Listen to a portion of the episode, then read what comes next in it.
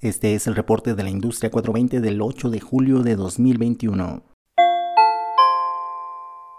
Esta semana, la Comisión Atlética de Nevada, organismo que regula las peleas de artes marciales mixtas y boxeo en la ciudad de Las Vegas, votó a favor de la despenalización del uso del cannabis. De ahora en adelante, los pugilistas y peleadores que participen en combates en Las Vegas no recibirán castigos por uso de cannabis, los cuales eran multas monetarias y suspensión por hasta nueve meses.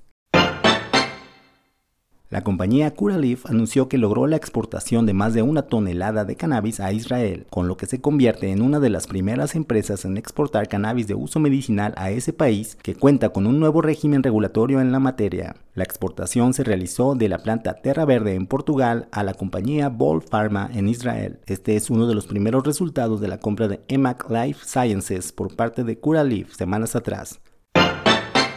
También en el mercado europeo, la compañía Tilray informó que a través de su subsidiaria Afria RX logró su primera cosecha exitosa de cannabis medicinal producida en Alemania para distribuirla dentro del mismo país. La regulación alemana en torno al cannabis de uso medicinal entró en vigor en 2017 y desde entonces ha dependido de cannabis importado desde otros países, por lo que la cosecha de Tilray, que fue la primera empresa en recibir licencia de producción, es relevante para el mercado alemán.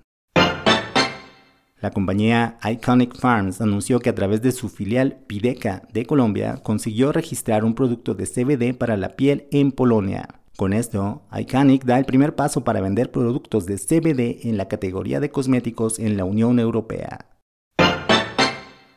Este 16 de julio inicia en México el primer curso de cannabis medicinal para profesionales de la salud certificado por Medical Marijuana 411, una de las máximas autoridades en educación en temas de cannabis de uso medicinal. El curso, en formato híbrido, incluye cerca de 14 conferencias en vivo con algunos de los principales exponentes de la industria a nivel internacional. La información puede encontrarse en el sitio mm411.mx.